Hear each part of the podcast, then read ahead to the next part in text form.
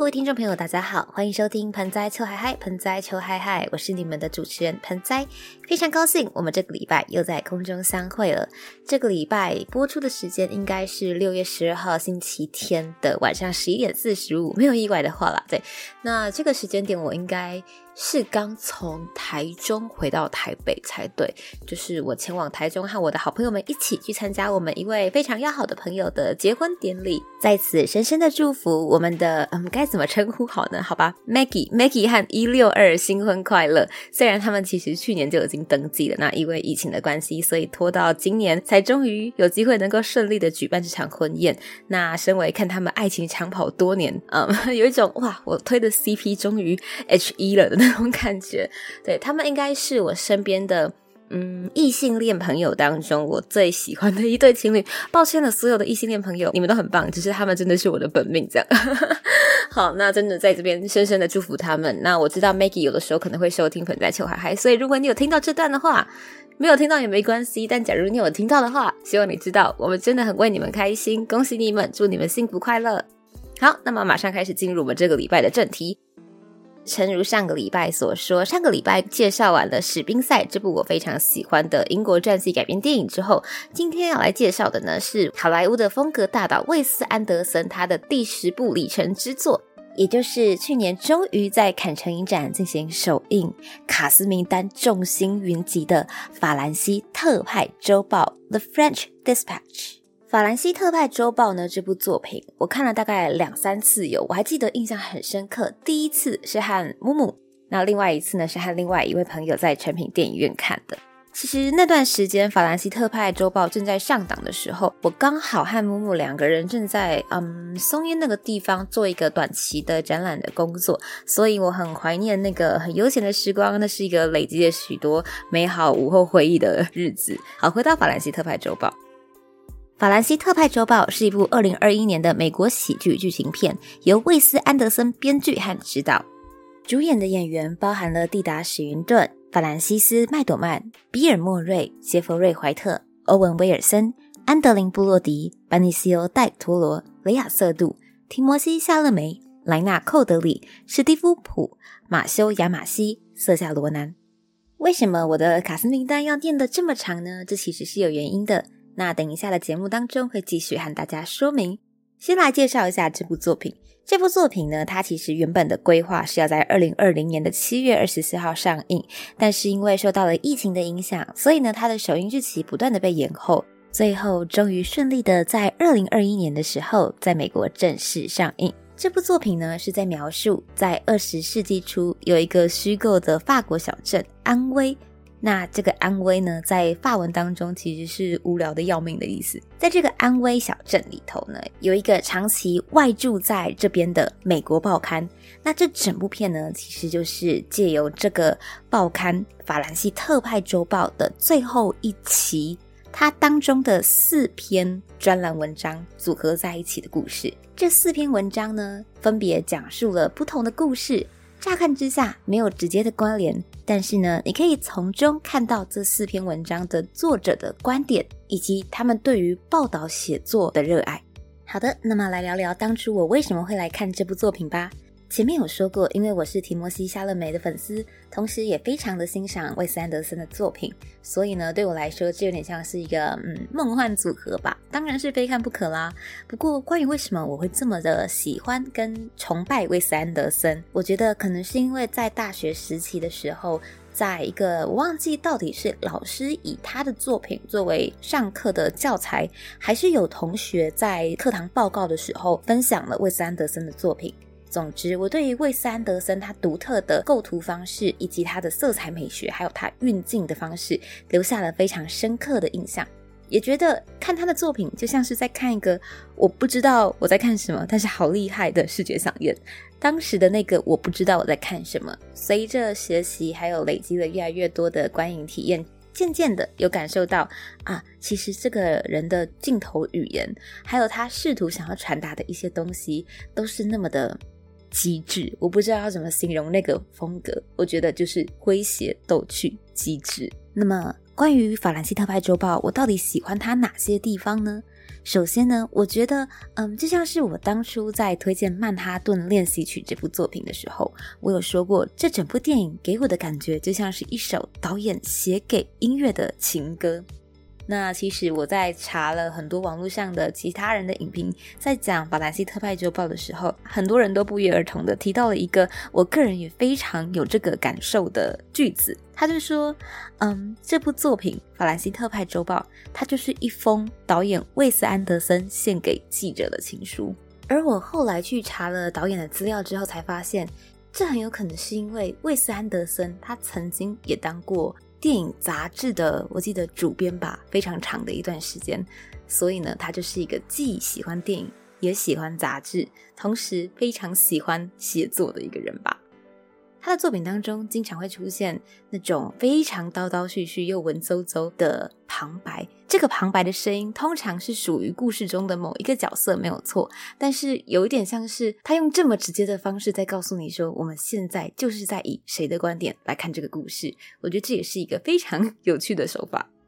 前面有说到《法兰西特派周报》，它是一个虚构的报刊。所以呢，它整部电影的内容就像是在阅读这本虚构的杂志的最后一集当中的其中三点五篇文章。至于为什么会说是三点五呢？这个要大家自己亲自去看才会了解了。但是呢，我非常的欣赏导演把观看电影这种欣赏动态作品的形式和阅读实体纸本媒材这种既抽离又沉浸、难以被取代的那一种感觉，他不知怎么办到的。总之，在看《法兰西特派周报》这部电影的时候，我就好像真的在看一本杂志，而且不是说哦，它的内容像是杂志里的文章这样子这么简单而已。它在不管是剪接上、运用色彩上。然后翻页上，甚至是嗯，它的构图都像是杂志里面会出现的那些照片的构图方式。举个最简单的例子好了，在这部电影当中，你会看到它的颜色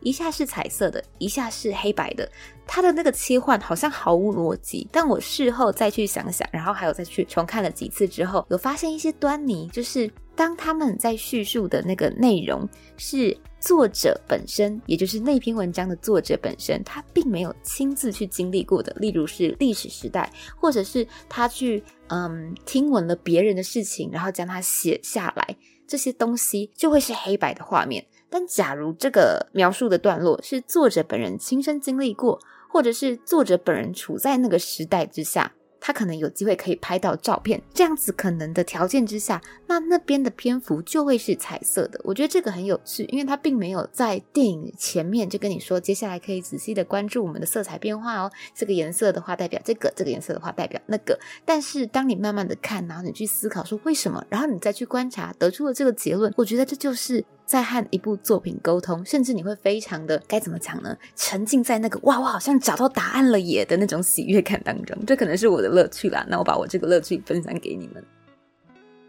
虽然有些情况下的确会发生一些嗯，观众超意了原本创作者的用意的情况发生，也不排除我这一次也是同样的状况。但我认为正是这种。当他在他的作品，不管是内容上还是表演手法上，出现了一些有趣的规律、有趣的迹象，让人忍不住想要去知道为什么。借由观察，然后思考，得出了结论。这个过程，我觉得就是一种和作品、还有和创作者以及观众之间三者间的一个交流。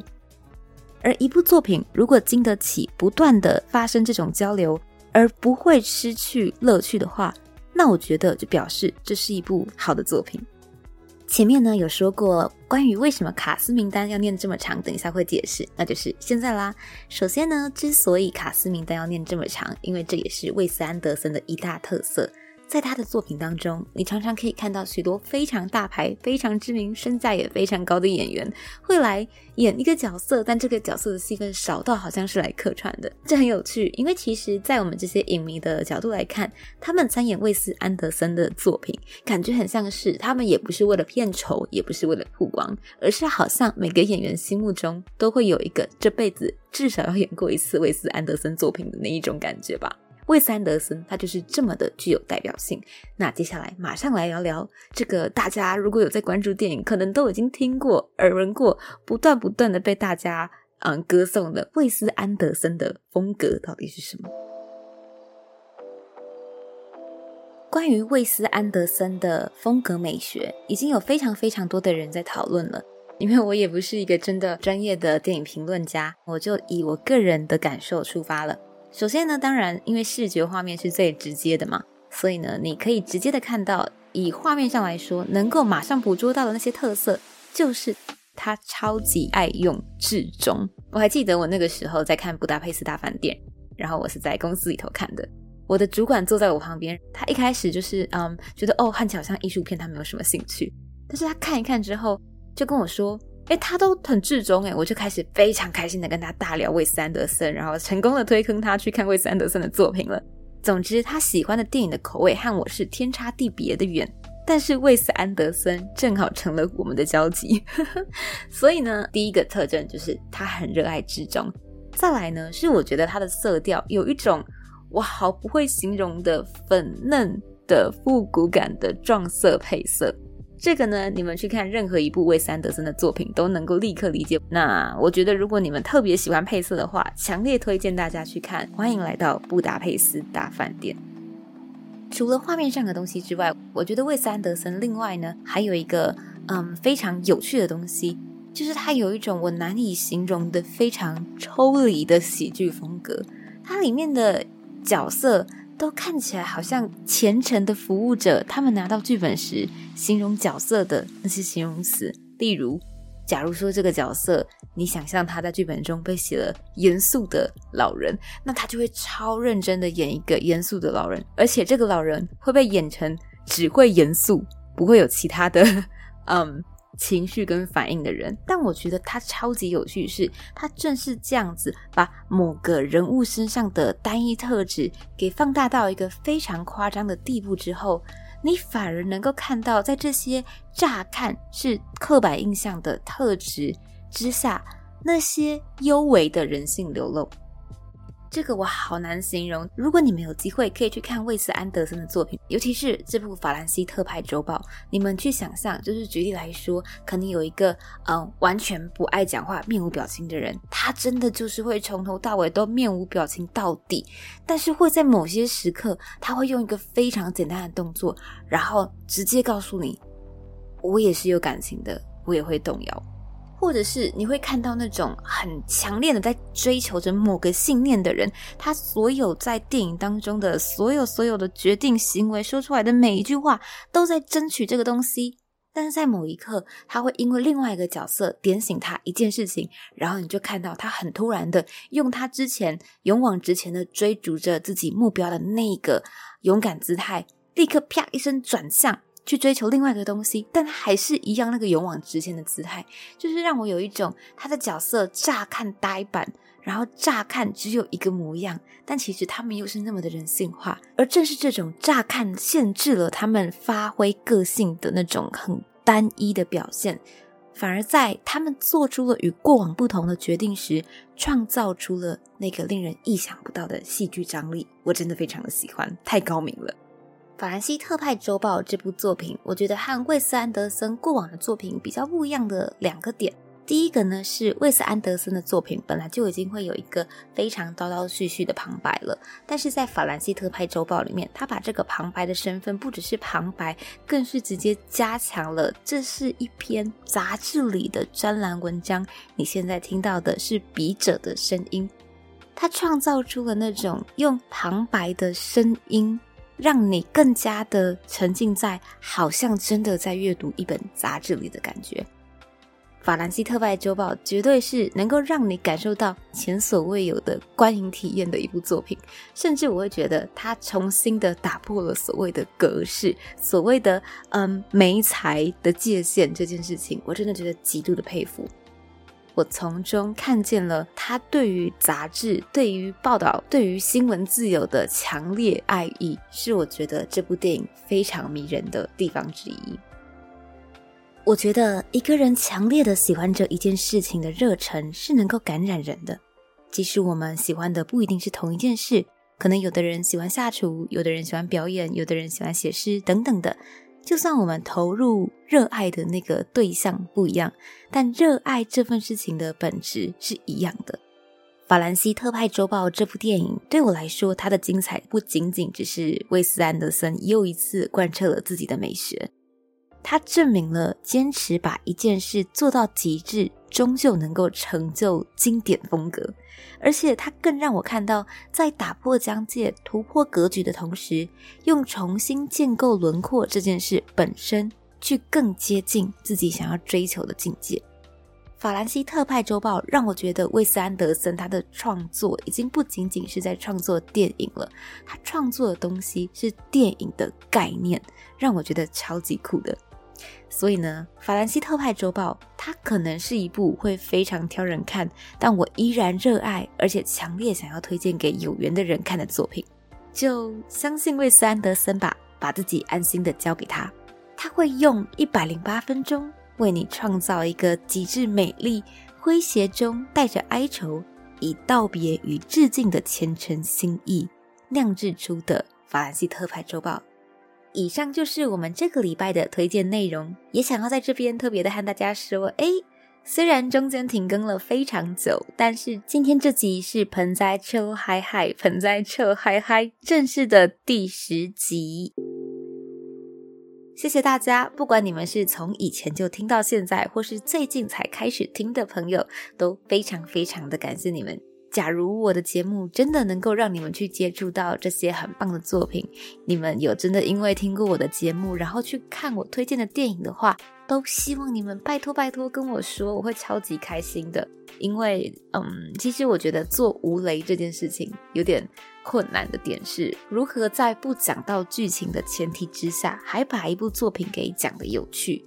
那这是我一直以来还在努力的方向，也还在调整当中。所以，假如假如我有成功过，成功的让你们在不知道剧情的情况下听了我的推荐，然后去看一部作品的话，那真的就是太感谢了。另外，虽然说盆栽臭海嗨它其实是一个影视作品的推荐的节目，但是。假如说你听节目获得的不一定只是作品的资讯，更多的是一些可能嗯疗愈的时光、一些开心、一些力量的话，那我会觉得这个是比起成功的推荐作品，我更更更开心的一个点。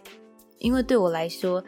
推荐一部好作品给你们，就是希望这部作品能够在你的人生当中合适的时间里，给予你一个合适的处方签。那假如今天这张处方签，它不一定是一张电影，而是我的其中一集当中的某一句话，然后它刚好在你需要的时候出现在了你的耳边，陪你去度过了一些也许是开心或是难受的时光，在某些时刻为你发挥了一些作用的话，那绝对绝对是我最大的荣幸。总而言之，不管你们听我的节目从中获得了些什么，我都会非常的开心。再一次谢谢你们的收听，让我们一起努力的更新，然后迎接下一个时机吧。以上是我们这个礼拜的节目内容，我是你们的主持人盆栽，下个礼拜我们空中再会，拜拜。